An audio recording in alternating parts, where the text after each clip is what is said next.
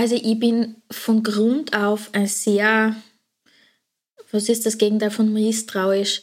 Ähm, sagen wir mal, ein offener Mensch und ich gehe von dem, vom Guten aus. Und das macht es mir leicht, keine Angst zu haben. Aber als ich von meiner Weltreise zurückgekommen bin, da war ich bei einer Familienfeier und hat der Opa von meiner Cousine mich gefragt, und da ist gar nichts passiert. also ich war eh in Begleitung, aber es war so dieses, oh Gott, als Frau und so lange auf Reisen und die Welt ist gefährlich und so. Ich meine, ich würde nicht Auto stoppen. Also das ist für mich was, wo man denkt, da sind auch dem, dem Reisen alleine als Frau Grenzen gesetzt. Aber ansonsten, na, habe ich nie wirklich Angst gehabt. Grüße euch bei der zweiten Ausgabe von One Words, dem Podcast übers Alleinreisen. Mein Name ist Anja und ich bin hier die Reiseleitung. Mit spannenden Persönlichkeiten spreche ich über ihren Zugang zum Solo-Travel, versuche Reisetipps für angehende Alleinreisende herauszufinden und möchte einfach erfahren, wie es anderen Weltenbummlern so ergangen ist. Heute ist Katja bei mir zu Gast. Wir kennen uns schon seit vielen Jahren und ich habe ihre ersten Schritte im Alleinreisen mitverfolgen können. Aber auch für mich hielt dieses Gespräch viele Überraschungen und Neues bereit. Vom Eisessen im Kino über eine Pinguinbeerdigung zum König der Osterinseln. Wir kommen zum Punkt, dass die Fähigkeit, um Hilfe zu bitten, absolut notwendig ist auf Reisen, dass einem auf der ganzen Welt Menschen ihr Zuhause öffnen und dass auch eine Planungsfanatikerin durch ungeplante Ereignisse zum positiven Loslassen gezwungen werden kann. No shoes, no shirt, no worries. Was bedeutet Reisen für dich? Das ist gleich die erste schwere Frage irgendwie. Ähm, Reisen heißt für mich ähm, ein bisschen so zu streunen, sich treiben zu lassen. Also im Unterschied zu Urlaub fahren, was wirklich um Entspannung geht, ist Reisen für mich auch immer was Neues entdecken, sie irgendwie weiterzuentwickeln, nicht zu wissen, was als nächstes passiert. Schöner Gedanke. Bei uns geht es ja mehr ums Alleinreisen. Äh, erzähl da mal ein bisschen was über, über dich, über deine Reiseerfahrung bis jetzt allein, wenn ich sage, Katja, wo warst du schon alleinig unterwegs? Was kommt da als erstes in den Sinn? Ich glaube, also ich wäre gern mehr allein gereist, aber irgendwie hat es immer wieder ergeben, dass dann wer dabei war. Mm, ich habe viel nachgedacht im Vorfeld darüber, wann bin ich denn wirklich allein unterwegs gewesen. Und mir ist aufgefallen, dass ich, auch wenn ich mit, mit mehreren Personen wo war, mir immer geschaut habe, so ein, zwei Tage zu nehmen, wo ich gesagt habe, so, ich gehe jetzt nicht mit, mit, mit, mit euch, ich streue jetzt alleine herum und das ist was, was mir irrsinnig taugt, weil das mein Tempo ist. Das ist so, wie wenn ich drei Stunden durch den Wald spaziere und mir irgendwo ein neues Wegel ähm, heraussuche und dann wieder über irgendeinen Hang sehr waghalsig meinen Weg zurückbahnen muss, aber das macht den Reiz für mich aus. Und ich war ähm, 2006, glaube ich, alleinig einmal in Mexiko. Allerdings an einem Ort in Playa del Carmen, wo ich zuvor schon einmal war, aber für einen Sprachkurs. Das war eigentlich so, an das ich mich jetzt spontan erinnere, als das erste richtige alleine Reisen. Und dann wäre ich gerne alleine auf einer Weltreise gewesen, ein halbes Jahr, aber es hat sich ergeben, dass nur drei Wochen davon alleine waren. Und in Island war ich auch einmal eine Woche allein zelten. Ja, das ist aber schon recht spektakulär, würde ich jetzt mal sagen. aber vielleicht äh, schauen wir nur äh, an den Anfang, weil du auch gesagt hast, äh, wenn du spazieren gehst, mhm. suchst du dir alleine Wege. Also ist das was, was in deinem Alltag immer Platz finden muss, allein sein? Oder es gibt ja Menschen, die gar nicht allein sein möchten oder immer Gesellschaft suchen. Wie, wie bist du da aufgestellt? Ähm, das ist sehr ambivalent bei mir. Also auf der einen Seite, ich genieße es, allein zu Hause zu sein, wenn mein Partner nicht da ist, mein Kind nicht da ist. Ich war vier Tage Woche, das heißt, einen Tag bin ich ganz alleine zu Hause. Und ich genieße das eben, also wir wohnen in der Nähe von einem Wald und da alleine zu spazieren und immer wieder mir was Neues, einen neuen Weg auszusuchen. Und ich habe das als Kind schon gern gemacht. Also ich, ich bin am Land aufgewachsen und habe bei meiner Oma die Möglichkeit gehabt, einfach wirklich querfeldein kilometerweit unterwegs zu sein. Und da fühle ich mich zu Hause, wenn ich das machen kann. Gleichzeitig brauche ich aber schon den direkten Austausch. Also ich genieße am Reisen alleine vor allem das, Bekanntschaften zu machen. So gerade diese kleinen Gespräche, die man zwischendurch hat, einfach diese lustigen Begebenheiten, die nett sind, wenn wir zu zweit unterwegs sind, weil dann ist man eh immer aufeinander konzentriert. Also würdest du auch sagen, von dem, wo du gesagt hast, wie du aufgewachsen mhm. bist, dass du viel alleine draußen warst, dass das äh, ein freier Ort äh, aufzuwachsen ist, wenn man nicht so kontrolliert wird? Also man hat ja früher, also in meiner Kindheit erinnere mich auch eher, dass ja, gehst halt aus und um zwölf zum Mittag bist du wieder da zum Mittagessen, aber dazwischen hat niemand nachgesehen, ob man noch lebt oder was auch immer. äh, war das bei dir ähnlich? Ähm, ja und nein. Also ich war nachmittags beim Kindermädchen, weil meine Mutter immer am Nachmittag gearbeitet hat. Aber wenn ich bei meiner Oma war, war es definitiv so, also weil die ihre eigenen Kinder auch so erzogen hat. Ich war, also ob ich jetzt da zehn Stunden lang Fernsehen geschaut habe, das ist nicht sanktioniert geworden. Oder einfach draußen unterwegs war und im Wald und mit dem Hund spaziert bin, irgendwo, das war einfach Freiheit pur und das habe ich sehr genossen. Und glaubst du, dass das direkt damit zusammenhängt, dass du jetzt auch freier alleine auf Reisen gehen kannst oder hat das eher weniger miteinander zu tun? Mm, es ist vielleicht ein Teil davon, dass ich mich auch wohlfühle bei dem, also dass das äh, sich anfühlt, als wäre es ein Teil von mir. Aber ich glaube schon, dass es auch viel ähm, mit dem Thema Selbstständigkeit zu tun hat, das meinen Eltern sehr wichtig war. Also so dieses ab 14, 15 gehst du im Sommer arbeiten, in einem Buschenschank oder sonst irgendwo. Das war schon sehr klar vorgegeben und ich habe mir auch damals aus der kleinen Zeitung rausgesucht in Tirol irgendeine Stelle und bin dann hingefahren mit dem Zug ins Zillertal. Und da war niemand von meiner Familie vorher. Und das war immer das Vertrauen, dass wir schon schaffen. Und beim Urlauben mit meinen Eltern, also ich bin so mit, es klingt jetzt so cool, mit Campervan äh, aufgewachsen. Ähm, das liegt daran, dass meine Schwester ähm, körperlich und geistig eine Behinderung hat und die kann nicht mit dem Flugzeug fliegen. Und meine Eltern oder mein Papa, der reist sehr gerne. Und deswegen sind wir einfach mit so einem umbauten VW-Bus herumgefahren in Europa, wirklich sehr weite Strecken.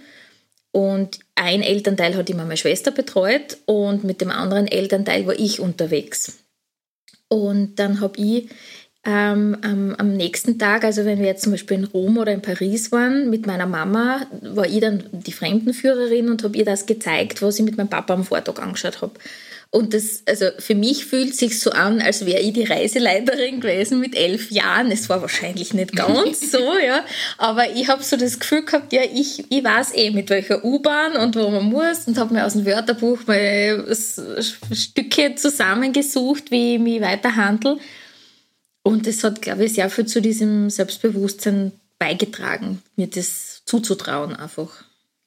Das ist ja ein Thema, das in Fragestellungen an Alleinreisende oft kommt, äh, Angst. Mhm. Also gerade auch als Frau natürlich, aber in, in fremden Ländern, in anderen Kulturen, in un, unbekannter Umgebung, ja. ohne Anschluss. War das jemals Thema bei dir?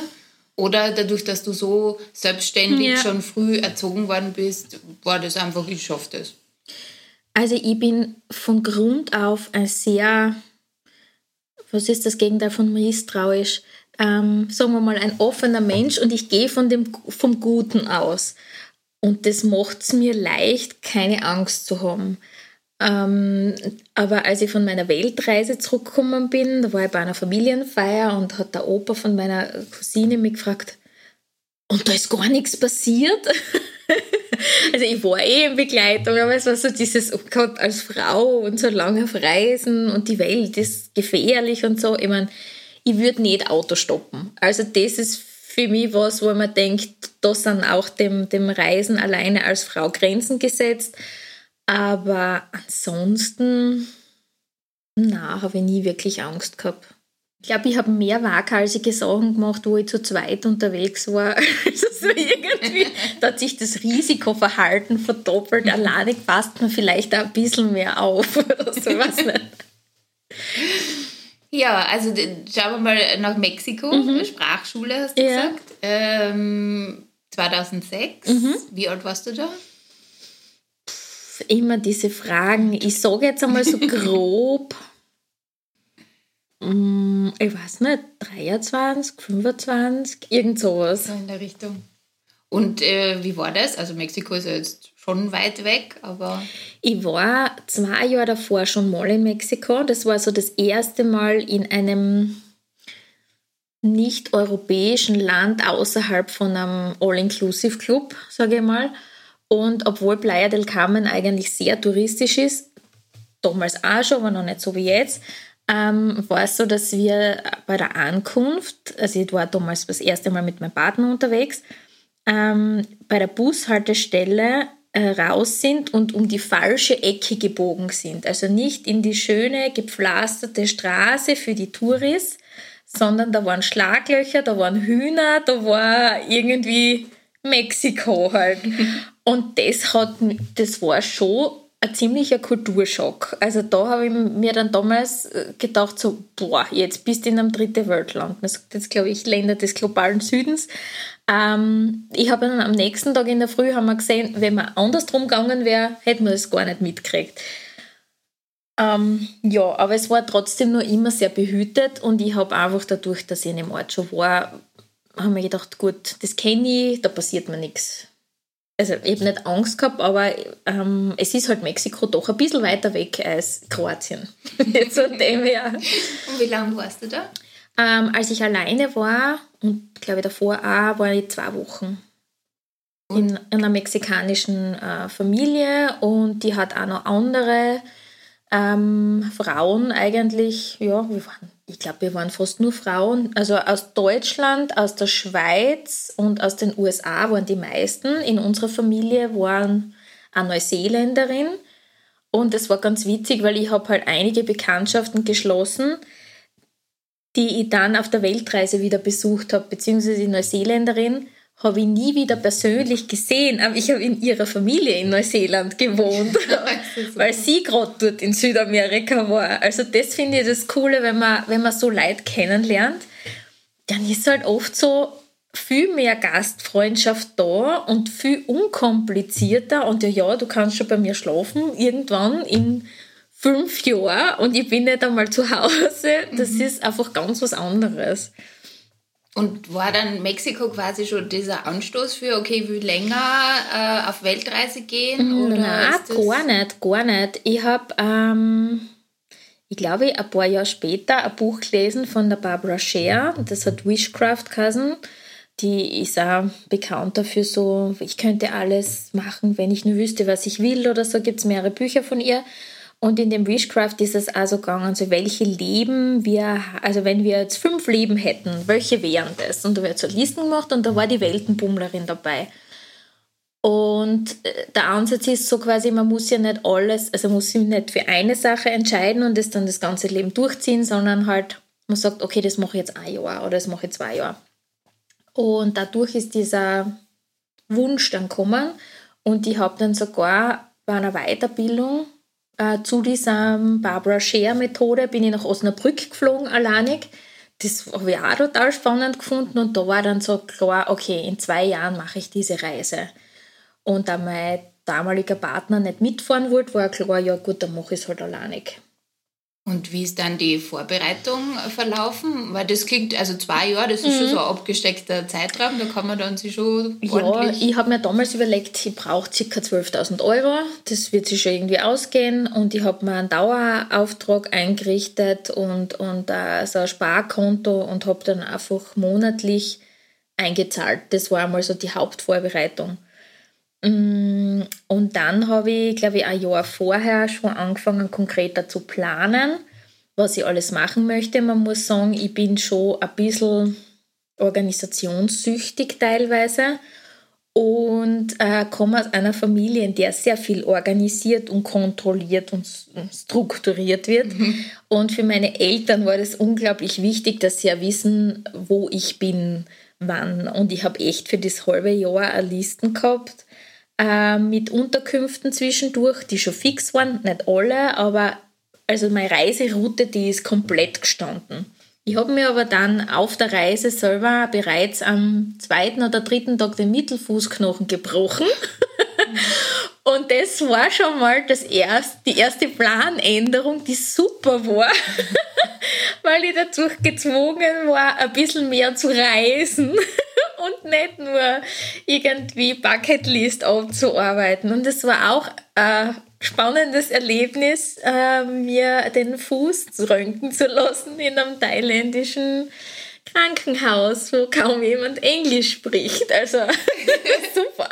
Ja, nimm uns ein bisschen mit. Erzähl mal die Geschichte, wie ist das passiert? Mhm. Wo warst du da gerade? Ähm, wir waren, also ich muss noch dazu sagen, ähm, ich habe mir dann doch in letzter Sekunde einen Bekannten geangelt und gesagt, hast du nicht Lust, zumindest in Asien mitzufahren, die ersten sieben Wochen?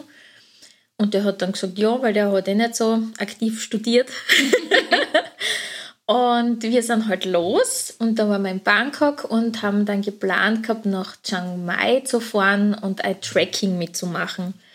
Und wir haben da ähm, in so, einem, so einer dieser Pfahlbauten gewohnt.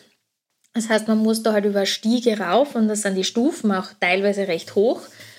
Und ähm, das WC, wenn man es so nennen kann, also dieses Loch im Boden, das halt rundherum von einer bisschen einer Mauer Open Air eingefasst ist, das war ein Stück weg und da waren dann auch noch so Schweine, die zwar angehängt waren, aber man hat ein bisschen aufpassen müssen, weil so eine Muttersau mit ihren Ferkeln.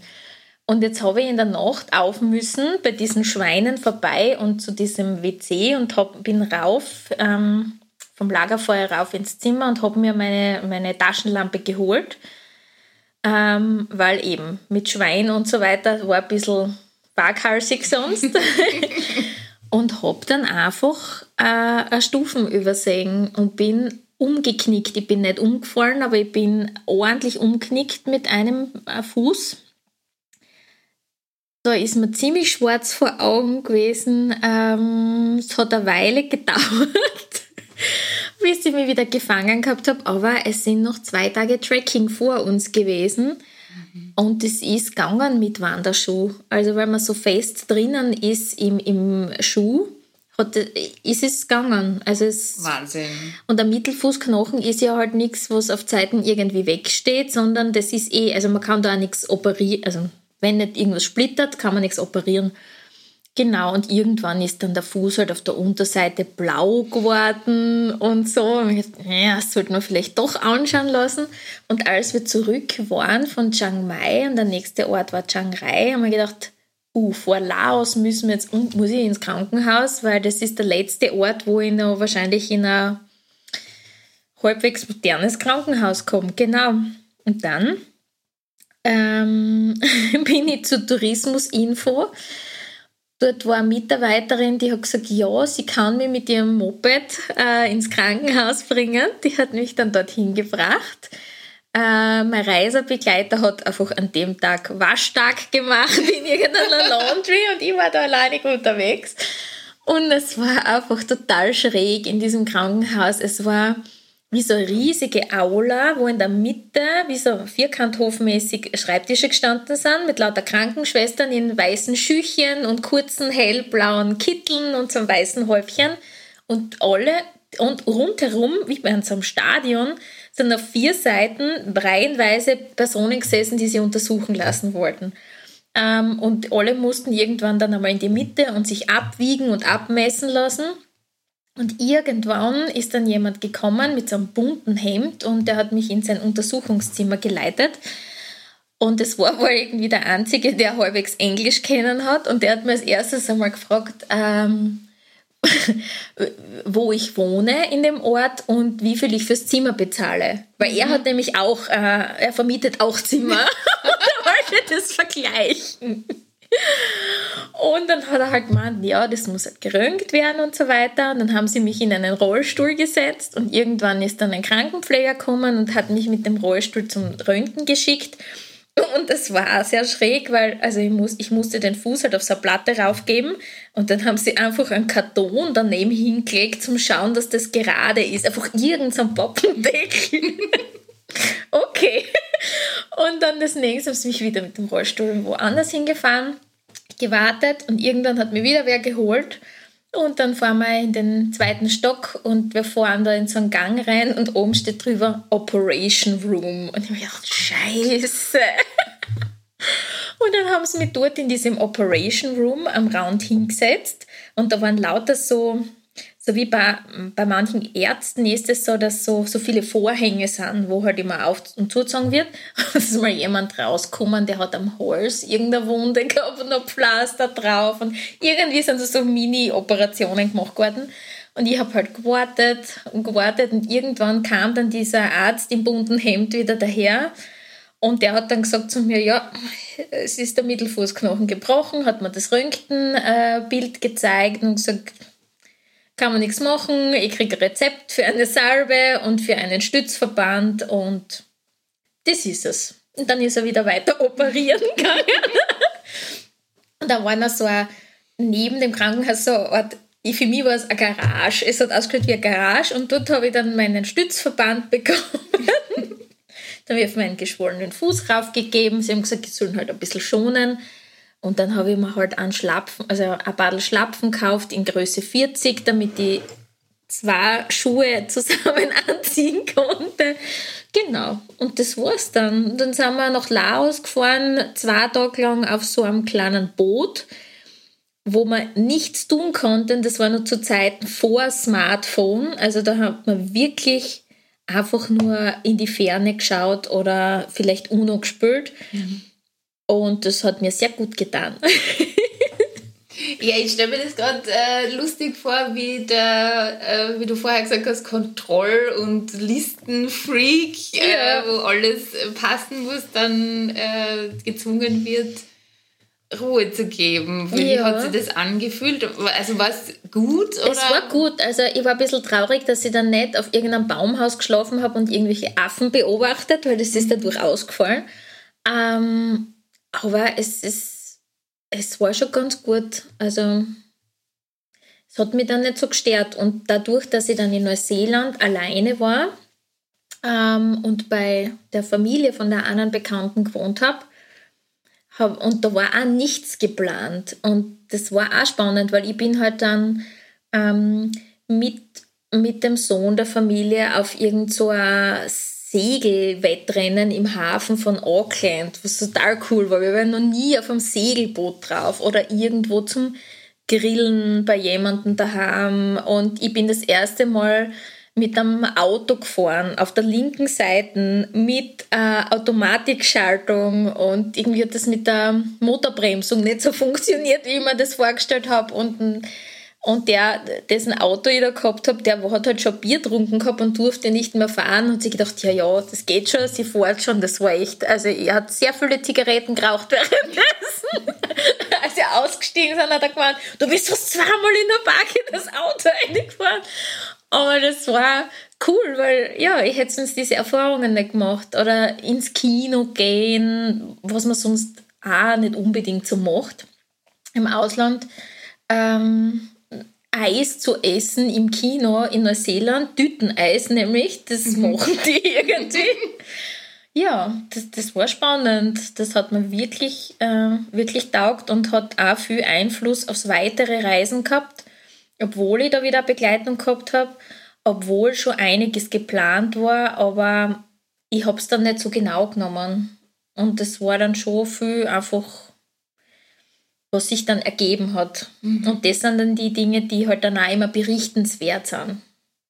Ja, gerade wo du jetzt sagst, die, die kulturellen Unterschiede ja. im Kino zum Beispiel. Also es hat mich jetzt voll erinnert an Indien, mhm. weil da ist ja im Kino Party. Mhm. Also da wird ja äh, mit dem Bildschirm kommuniziert und quasi lautstark kundgetan, ob man das jetzt gut findet oder schlecht ja. findet, was da passiert. Und natürlich auch mit Essen und, mhm. und die stehen ja dann auf und klatschen oder jubeln, wenn das Liebespaar sich findet oder keine Ahnung. Es ist super. Es ist, äh, es ist eine eigene Darstellung ja. für sich, die, die Leute im Kino. Was, was fällt dir da was ein? Erlebnisse auf deinen Reisen, wo du sagst, das ist so unterschiedlich zu wie wir es kennen, aber so lustig oder spannend? Ja, weil du sagst Kino, fällt mir eh nur Kino ein. Ähm, wir waren nämlich was in, nein, in Kuala Lumpur war es, da waren wir auch im Kino. Ich habe nämlich zu der Zeit angefangen, das erste Mal wirklich ernsthaft Englisch zu lesen. Und zwar die Twilight-Reihe, weil mir das Cover gut gefallen hat. Und das war so leicht zu lesen und ich habe dann ständig bei irgendwelchen Secondhand-Bookshops halt die nächste, äh, das nächste Buch gekauft und zu der Zeit war gerade der zweite Teil im Kino und wir haben uns den in Kuala Lumpur angeschaut um 11 Uhr abends. Das Kino war total voll das sind Menschen mit Babys gewesen. Das hat mich sehr irritiert, aber ich habe dann ähm, Jahre später, als ich selber Mama geworden bin, mir gedacht, naja, wenn die dort mit dem Baby ins Kino gehen, probiere ich das auch. Hat nicht funktioniert, weil er hat nicht geschlafen währenddessen. es hat keiner was gesagt beim Schubert-Kino. ähm, und und dann war so, also erstens so Baby und Werwolf auf der Leinwand, das war schon mal schräg. Und dann war gerade das Handy eingeschalten von jemandem und dann in einer ganz wichtigen Szene ist plötzlich kommen so, You are not alone. von am Handy klingeln also, es war so schräg und vor allem um 11 Uhr abends Massen von Leuten in einem Einkaufszentrum äh, im Kino, wo es auch noch im achten Stock äh, Achterbahn gibt, solche Sachen. An das erinnere ich mich noch. Ja, und dieses Eisessen im Kino in Neuseeland. Ich muss gerade überlegen, was, was noch so schräg war. Mm, ah ja, ich war auf der Osterinsel auch. Ähm, auch bei einer Bekannten, die ich damals in Mexiko kennengelernt habe, eine Schweizerin, die ein Reiki-Zentrum dort aufgemacht hat. Die ist nie wieder von ihrer Reise in Mexiko, wo wir uns kennengelernt haben, heimgekommen. und, ähm, und die Osterinsel ist halt auch irgendwie ein bisschen schräg, weil das einfach so wenig Leute sind und die halt einfach einerseits immer wieder versuchen, so ihre ihre Geschichte wieder zu beleben und Feste zu feiern, ähm, die gerade noch so ein bisschen überliefert sind geworden, weil viele sind auch als Sklaven genommen geworden und irgendwie für den Bau von Machu Picchu eingeteilt worden quasi und andere haben sie einfach äh, selbst vernichtet, weil sie einfach die ganzen Bäume auf der Osterinsel geschlägert haben. Und da gibt es dann so komische äh, Situationen, dass jemand sich ähm, als König irgendwie ausgerufen hat, dort selbst, den aber keiner ernst nimmt, der aber mit so einem Umhang durch die Straßen zieht und gerne der König der Osterinsel sein wollte. Und das ne nehmen halt alle irgendwie so mehr oder weniger ernst, der kehrt halt einfach so dazu. Das so irgendwie seltsam. Und kulturschockmäßig war für mich ähm, sehr krass in Peru, in Cusco, weil da war ich einerseits auch in einer Sprachschule, nur eine Woche, aber wir haben dann in so einem Community Center, haben wir halt so eine Art Nachmittagsbetreuung gemacht. Und diese Armut habe ich vorher noch nie gesehen. Also mhm. da war halt einfach wirklich das eine Kind, das regelmäßig geduscht war, ist sehr aufgefallen, weil das hat einfach so gut gerochen weil du gesehen hast, dass die Kinder nur das, an, also nur das besitzen, was sie anhaben. Und die sind tagsüber arbeiten gewesen. Dann waren sie bei diesem Nachmittagsding, wo sie spielen konnten, wo sie irgendwie einen Grießbrei gekriegt haben. Und einige sind am Abend in die Schule gegangen, weil die Möglichkeit gab es, dass sie dann halt abends zur Schule gehen, weil sie tagsüber arbeiten.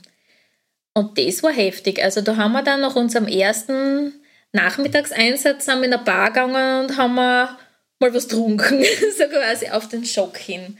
Das war schon sehr, ja, schräg. Ja. Also mittlerweile kenne ich, äh, nicht so krass, aber ich kenne durch meinen Arbeitskontext als Schulsozialarbeiterin schon auch äh, sehr armutsbehaftete Lebensumstände in Österreich auch. Aber das war nochmal was anderes. Und ansonsten zu überlegen, was noch sehr anders war, die Langsamkeit. Also in Laos, da bestellst was, es dauert eine Dreiviertelstunde und dann kriegst du was anderes. und es ist aber auch okay. Man lernt so geduldig äh, zu sein. Ja, es ist einfach so. Ja, das kenne ich aus Kambodscha. Das war so fünfmal best also bestellen, dann noch dreimal gefragt werden, was man jetzt eigentlich bestellt hat und dann was anderes kriegen. es war, ja. Interessant. Ja.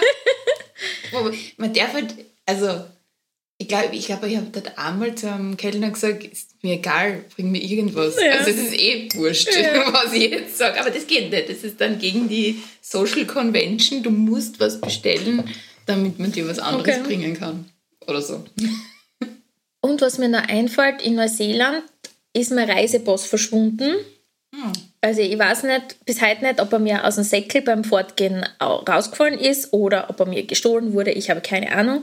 Jedenfalls, es war kurz vor Weihnachten. Mhm. Super. Und die wollten nachher dann noch halt nach Südamerika und haben müssen eine Anzeige machen bei der Polizei und die Botschaft herausfinden, wo die ist, die österreichische und so.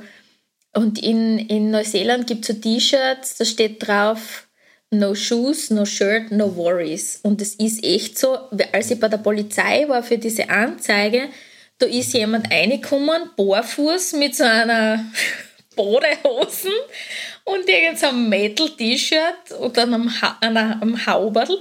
Und der ist genauso respektvoll behandelt worden wie ich. Das wäre niemals so in Österreich. Mhm. Und das ist echt so, ich bin so oft barfuß Auto gefahren. Es ist normal oder mit überall mit Flipflops und mit so einer Bermuda-Badehosen hinzugehen fürs, ja, das war so schräg für mich und, und sehr deins ist, also meins ist auch deins. Also in der Familie war das schon so, auch wenn wer mhm. kommen ist, da geht die Tochter des Hauses auch nur mal mit der Strumpfhosen und am T-Shirt bekleidet herum. Ist ja wurscht. Es ist alles so, pff, ja mei. Also, das habe ich sehr spannend gefunden. Und gleichzeitig beim Fortgehen, äh, abends waren sie schon sehr aufgebrezelt, aber es hat keine gröhlenden, stark alkoholisierten Personen geben, die irgendwo herumkugeln und in die Ecke kotzen, so wie es von Österreich erkennen, wenn mhm. wo Party gemacht wird. Das war anders. Mhm. Und dass man alles mit Kreditkarten das habe ich vorher mhm. auch noch nicht kennt. Ja, aber es war ja dann auch noch eine andere Zeit, weil du hast ja vorher gesagt, mhm. nur kein Smartphone ja. und so. Das ist ja ich glaube, das hat jetzt im Reisen auch schon viel verändert, mhm. dass man jetzt überall fast Wi-Fi hat und angebunden ist und erreichbar und halt googeln kann, ja. wenn einem der Reisepass gestohlen wird oder wenn am Handy gestohlen wird, sehr blöd. Mhm. Aber,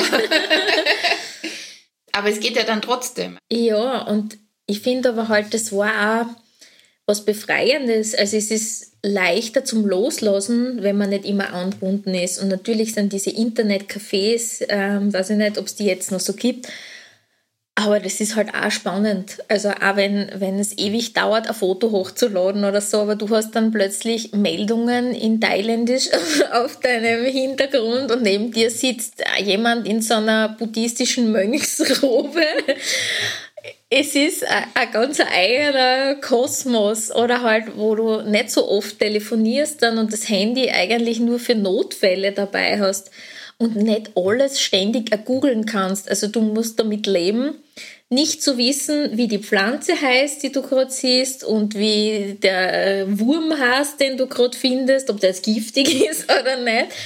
Und dadurch ist es, glaube ich, auch abenteuerlicher, weil du viel mehr auf dich selber zurückgesetzt bist. Und du musst auch mit anderen Menschen reden. Und mhm. das musst du nicht, wenn du ein Handy hast. Also du kannst ja alle Informationen mit Google Maps und mhm. so weiter auch so holen. Hast du das Gefühl, also kennst du das von, von kürzlichen Reisen oder so, dass du wirklich sagst, äh, du kommunizierst jetzt weniger mit deiner Umgebung, weil du die Möglichkeit hast, äh, im WWW alles noch zu sehen? Mm, ist schwierig zum Vergleichen, weil ich einen achtjährigen Sohn habe und seitdem halt nicht mehr, mehr so viel alleine jetzt unterwegs war. Als ich alleine in Island war und wo es schon Smartphones gab, Also da habe ich mich aber trotzdem hinausgewagt und mit Menschen gesprochen, sage ich mal so. Also ich habe äh, viel Zeit in Reykjavik verbracht und bin auch ähm, abends in Bars gegangen und habe dann eine total coole Fotografin kennengelernt, die irgendeinen Zirkus in Island einmal fotografiert hat, die aus LA ist, irgendwie so. Und ich habe dort eine Kellnerin in dem Café kennengelernt, die aus Polen ist. Und da war es dann auch so, dass sie zwei Jahre später, jetzt muss ich gerade überlegen, das stimmt gar nicht, ich war nicht 2017 in Island alleine, ich war 2015 in Island alleine, 2017 war ich beim Iceland Airwaves äh, mit meinem Partner und dort haben wir dann diese polnische Kellnerin wieder dort getroffen. Also ich habe dann schon Kontakte mit Personen geknüpft. Ja. Hat sie der nur erinnern können? Ja, ja, also wir, haben, wir schreiben uns manchmal. Also das finde ich ja schon spannend, dass man lernt zwar beim Kennen und hat dann so eine ganz lose Bekanntschaft über Social Media, aber trotzdem ist dieses woanders sein, oder das sind ja auch immer Personen, die nicht mhm. von dem Land dort sind, so verbindend, irgendwie diese Momente, dass man sofort wieder dort anknüpft, wo man war. Mhm. Oder auch, ähm, ich hab, also das finde ich auch so das Lustige, wenn man alleine sich auf die Reise macht, dann versucht man ja halt auch irgendwie, weiß ich nicht, vielleicht andere Wege zu gehen. Ich habe damals in einem Reiseforum für die Weltreise noch jemand, noch irgendwie, keine Ahnung, ich bin auf jemanden gestoßen, ein ehemaliger Mönch, ein Deutscher, der in der Schweiz in einem Kloster war und der hat jetzt in Phuket gewohnt. Und wir haben uns geschrieben und der hat gesagt, ja, besuch uns. und dann sind wir zu dem gefahren das hätte ein Massenmörder sein können. Ich habe nichts gewusst von dem. Na, wir haben dort zwei Nächte übernachtet bei ihm und seiner thailändischen Freundin. Mittlerweile hat er ein kleines Ressort. Damals war es ganz, ganz klein. Wir haben äh, Fotos gemacht für seine Homepage, meditierenderweise, und versucht, ihnen Kaiserschmarrn und Apfelkompott zu machen mit den Zutaten, die wir dort hatten. Aber es ist so lustig, weil ja, das war halt vor Smartphone, aber trotzdem mit Internet und man macht dann solche. Ähm, ich habe jetzt nur Acquaintances, Bekanntschaften halt. Und eine Arbeitskollegin habe ich zufällig damals gefragt, kennst du jemanden in Neuseeland? Und sagt sie, ja, mein Mann, der hat früher bei Atomic gearbeitet und die haben auch mal scheinbar so ein Inline-Skater-Ding, irgendein Skater-Ding produziert. Und da gab es einen jungen Neuseeländer, der hat damals für diese Werbekampagnen war der irgendwie eingesetzt und der war einmal bei ihnen da auf Besuch und jetzt ist er Fernsehmoderator in Neuseeland. Ich kann den ja mal anschreiben, aber sie weiß auch nicht. Den habe ich angeschrieben und er hat gesagt, ja sicher. und dann war ich, als ich da eben gerade alleinig war in Neuseeland, habe ich den besucht und der hat ein, also der ich weiß nicht, was er alles moderiert hat. Seine Frau war jedenfalls die ehemalige ähm, Miss Neuseeland und MTV-Moderatorin wow. dort. Und ähm, die waren total lieb. Der hat auch einen Club gehabt in Auckland. Und seine Eltern, sein Vater war Anwalt, glaube ich, schon in Rente. Und seine Mutter war so eine Künstlerin, die so Eisskulpturen macht und so. Und die hatten ein Haus auf Waiheke und das ist so eine ganz kleine Insel, ehemalige Hippie-Insel und die haben ein riesen geiles Anwesen da gehabt. Ja, und ich bin dann mit dem, mit dem Brook, so hat der Kasen, wir haben uns getroffen in der Stadt, dann sind wir mit der Fähre nach Waiheke, da waren wir beim Weingut, dann habe ich dort in einem wunderschönen Gästezimmer geschlafen, als Meerblick und er so, ja, da unten bei dem Strand, da haben wir öfters so Fotoshootings mit der Naomi Campbell war letztens und so. Dann haben wir einen toten Pinguin gefunden, weil dann ist er rübergegangen zur Nachbarsvilla, die dort unten noch war, hat einen Spaten geholt, dann haben wir den eingraben. Also sind so skurrile Situationen. Dann war ich einmal eingeladen bei einer Party, also die, na, er hat es nicht organisiert, aber mit Freunden, wo lauter so hippe Menschen waren, die mit High Heels im Garten und Dixie-Klo und so, aber alle haben irgendwie berühmt ausgeschaut. Also ich war da halt einfach dabei. es war schräg, aber das, das ergibt sich halt einfach, wenn man so reist und nicht alles so mit, mit Reisebüro vorplant. Und das ist halt echt, echt cool. Also ist das auch eigentlich schon wieder ein Reisetipp, den man so raushören äh, kann, dass man halt, wenn man wohin reist, mal seine eigene Zuhauseumgebung mhm. hat. Kennst du dort jemanden und kannst du mir Kontakte mhm. dorthin knüpfen? Das habe ich jetzt oft gemacht, dass ich einfach so über irgendwer kennt irgendwen und sagt, das ist schön und ich verlasse mich drauf und fahre da einfach hin. Und das ist viel spannender. Ich finde das auch total super. Ich bin dem auch mehr begegnet, also dass Menschen, vor allem aus englischsprachigen Ländern, mhm. das auch gern so machen, mhm. sich äh, Bekannte empfehlen zu lassen, ja. weil sie selber auch, so wie du gesagt hast, mhm. in Neuseeland, offener sind, ihr eigenes Heim zu öffnen für mhm. eigentlich Fremde. Mhm. So quasi, okay, ich kenne jetzt dich jetzt, ja. die Katja, und wenn du sagst, der ist cool, mhm. dann passt das schon. Ja. So, dann ist das auch mein Freund und äh, das wird schon super. Ich habe, ähm, also ich bin früher schon oft Couchsurfen auch gewesen ähm, und verfolge teilweise noch immer meine Hosts im Internet und schaue, was aus ihnen geworden ist, weil da halt auch arge Geschichten sind. Und einmal war es so, dass wir im Winter nach Hamburg gefahren sind und ähm, da habe ich jemanden angefragt und der hatte keine Couch und der hat gesagt, ja, aber seine Eltern also er ist gerade nicht da gewesen, aber seine Eltern, die haben in der Lüneburger Heide am Bauernhof und da vermieten sie normalerweise Ferienhäuser, aber jetzt aktuell nicht, also in seinem alten Speicher. Aber er fragt die mal, ob man dort vielleicht unterkommen können. Mhm. Und das war dann so. Und dann sind wir halt in Hamburg gewesen, ähm, zuerst noch woanders gewohnt und dann in die Lüneburger Heide. Wir durften mit dem Familienauto dort um und um fahren. Sie haben noch die Leitungen enteist, weil es war sehr kalt damals und haben in dem Speicher gratis wohnen dürfen, der halt gerade nicht vermietet war. Also es immer wieder sind solche Sachen passiert und das ist schon recht, recht cool. Oder auch Bekanntschaften, die ich eigentlich nur aus dem Internet habe, weil ich halt manchen Leuten folge. Und dann treffe ich mich durch Zufall mit der Person irgendwann oder ich denke, ah, ich fahre jetzt nach Berlin wegen irgendwas und frage mal, ob sie was kennen zum, zum Schlafen und dann heißt, ja, du kannst zu mir kommen, es ist kein Problem. Oder bei meinem Partner, der hat eine Wohnung, die er jetzt gerade nicht nutzt, kannst du übernachten eine Woche und denke mir so, wow, ich kenne die gar nicht so. Aber ja, ich glaube, das, das ist wieder der Vorteil von Social Media und von dem, wie es jetzt ist.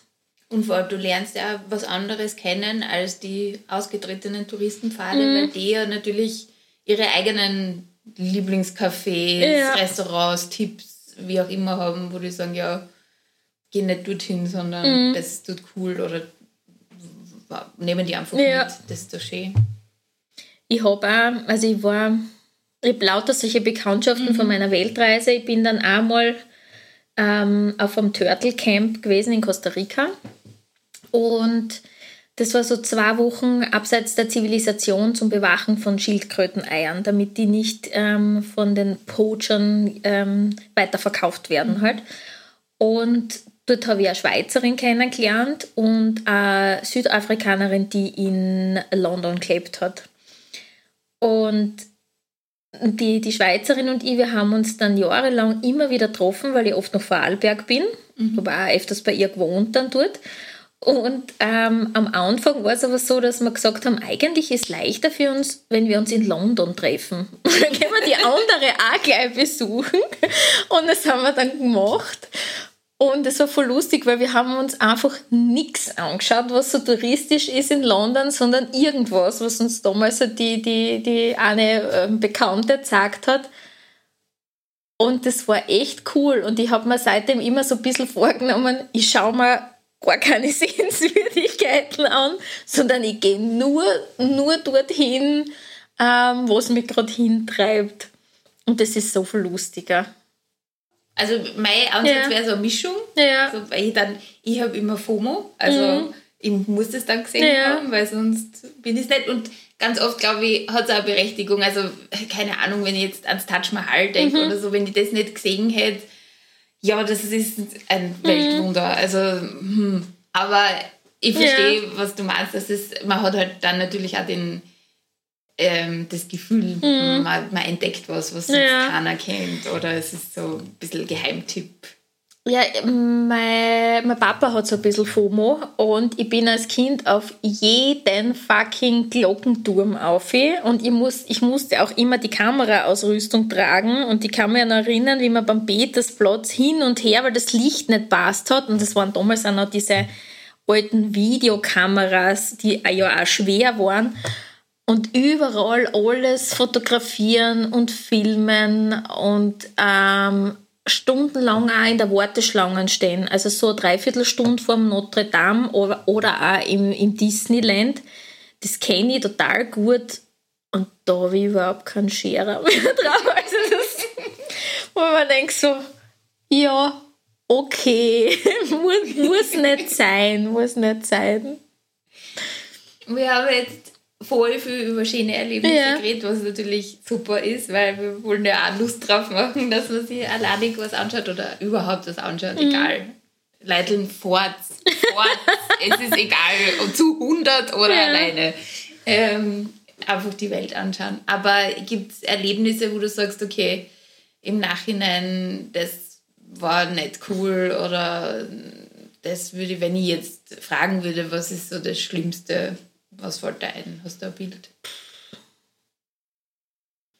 Mm, na, habe ich gar nicht wirklich ein Bild, weil aus jeder Situation, so wie gebrochener Fuß, äh, Reisepass verloren, da war ich super vorbereitet. Die Botschafterin hat mich sehr gelobt. ähm, habe ich gemerkt, ich finde Aussie.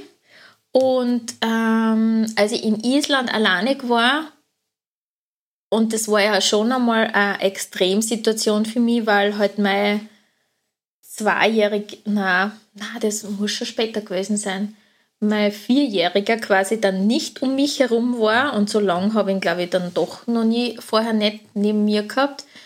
Ähm, da hat mich die, die Weite von Island ein bisschen erschlagen. Mhm. Also ich war ja davor schon einmal in Island, ich bin auch davor schon mal äh, gezählt, habe schon dort gezeltet ähm, mir hat es am Anfang in Reykjavik total gut gefallen, habe wieder das Streunen genossen, habe mir dann ein paar Tipps geben lassen, bin herumgewandert und habe so ungefähr meine Route gehabt. Wollte es auch langsamer angehen als das letzte Mal, weil da habe ich in zwei Wochen auch die ganze mhm. Insel abgefahren. Aber ich habe dann gemerkt, dass mich eben diese Weite total überfordert und ich mich ganz einsam gefühlt habe. Und das mag an verschiedenen äh, Dingen liegen, aber ich habe dann gemerkt, ich fühle mich wohler, wenn ich jetzt wieder in die Stadt fahre und habe dann einfach in Reykjavik am Campingplatz mhm. gezeltet und das war gut so. Und dann bin ich auf ein kleines Festival gegangen und das hat dann gut passt für mich. Ich bin gern mhm. in der Stadt, wo es einfach viel Reize gibt. Für die Weite allein, glaube ich, so weit bin ich noch nicht. Mhm. Ich war, also, weiß nicht, wenn es dich interessiert, mein, meine lustigste ja, Begegnung gerne. in Island ähm, war äh, beim Geysir, wo es so eine Aussichtsplattform gab und bin da halt drauf marschiert und neben mir ein etwas älterer Herr, also ich würde sagen, der ist einfach 15 bis 20 Jahre älter als ich und wir haben da halt aufgeschnauft, weil es war halt schon steil und haben aber so ein bisschen, oh, geht eh und ja, haha und ähm, äh, so ein bisschen ausgetauscht, wo kommst du her und so weiter und ähm, wie wir dann halt fast oben sind, sage ich, ja, aber was machst denn du beruflich? Und er so, ja, ja, lass uns mal die Aussicht genießen und die erzählt dir das dann jetzt gleich. Und dann setzt er sich halt so hin und ich denke so, was kommt denn jetzt? Weil das war mhm. so aufgebaut und sagt er, ja, mein Leben ist äh, so ein äh, bisschen komplizierter zum Erzählen, weil ich habe äh, äh, Jura studiert und bin halt Anwalt mhm. und halt mit, mit 20 und äh, habe das auch ganz lange gemacht und dann mit 40 habe ich mir gedacht, nein, ich möchte mein Leben jetzt doch anders gestalten und Theater ist meine Leidenschaft und mit 40 habe ich dann Theaterwissenschaft studieren angefangen und bin jetzt Dramaturg.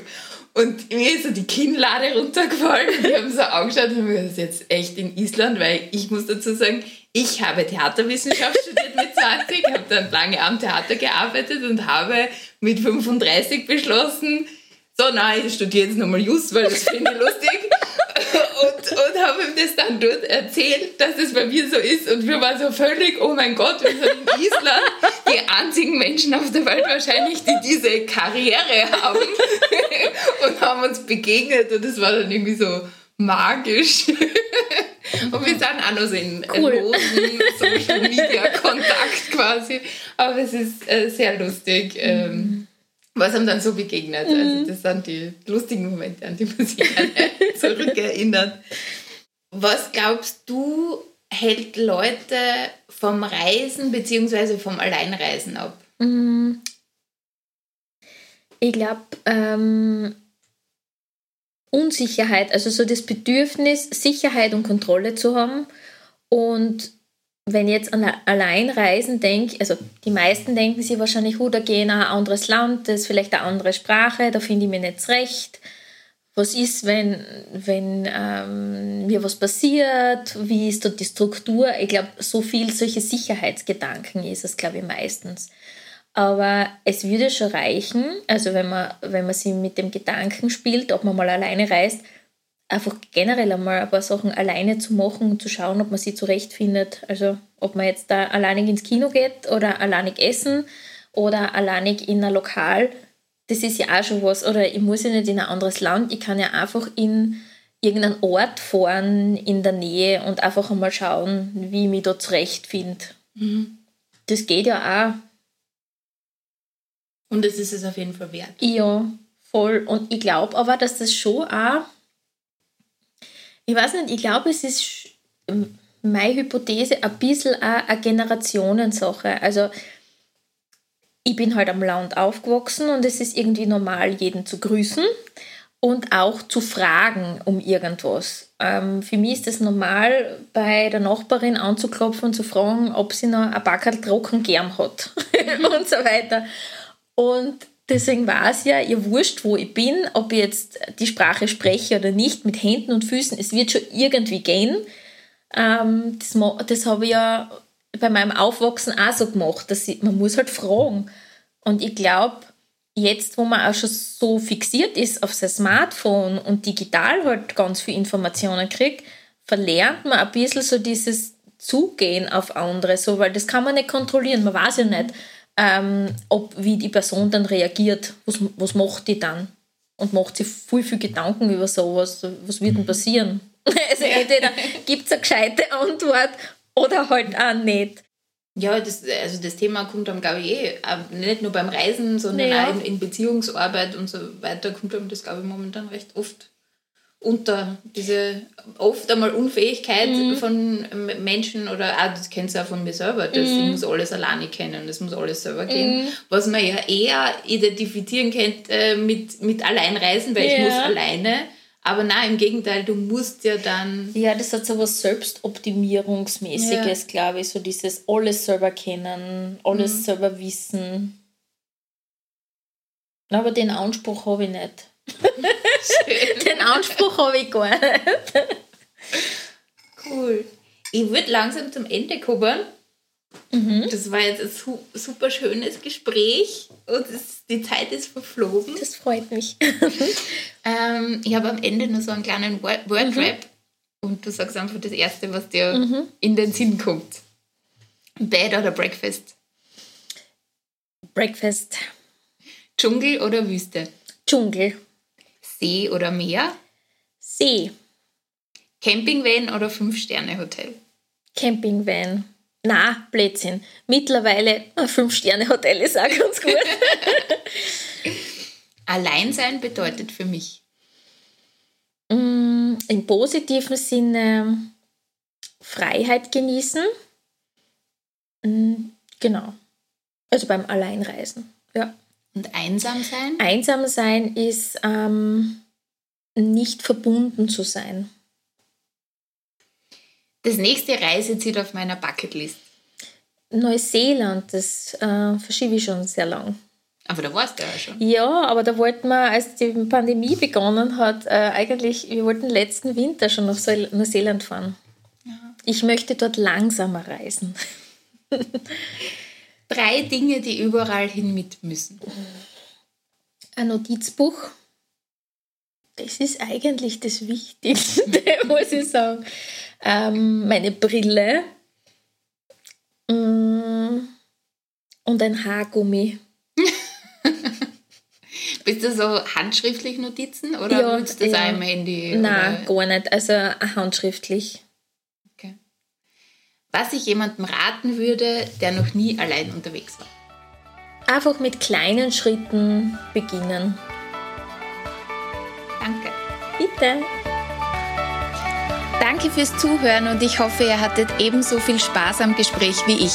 Gerade beim Thema Planen und Listen konnte ich mich selbst sehr gut wiederfinden und ich habe festgestellt, dass ich wirklich viel mehr Online- und Offline-Kontakte nutzen sollte, bevor ich mich auf Reisen begebe.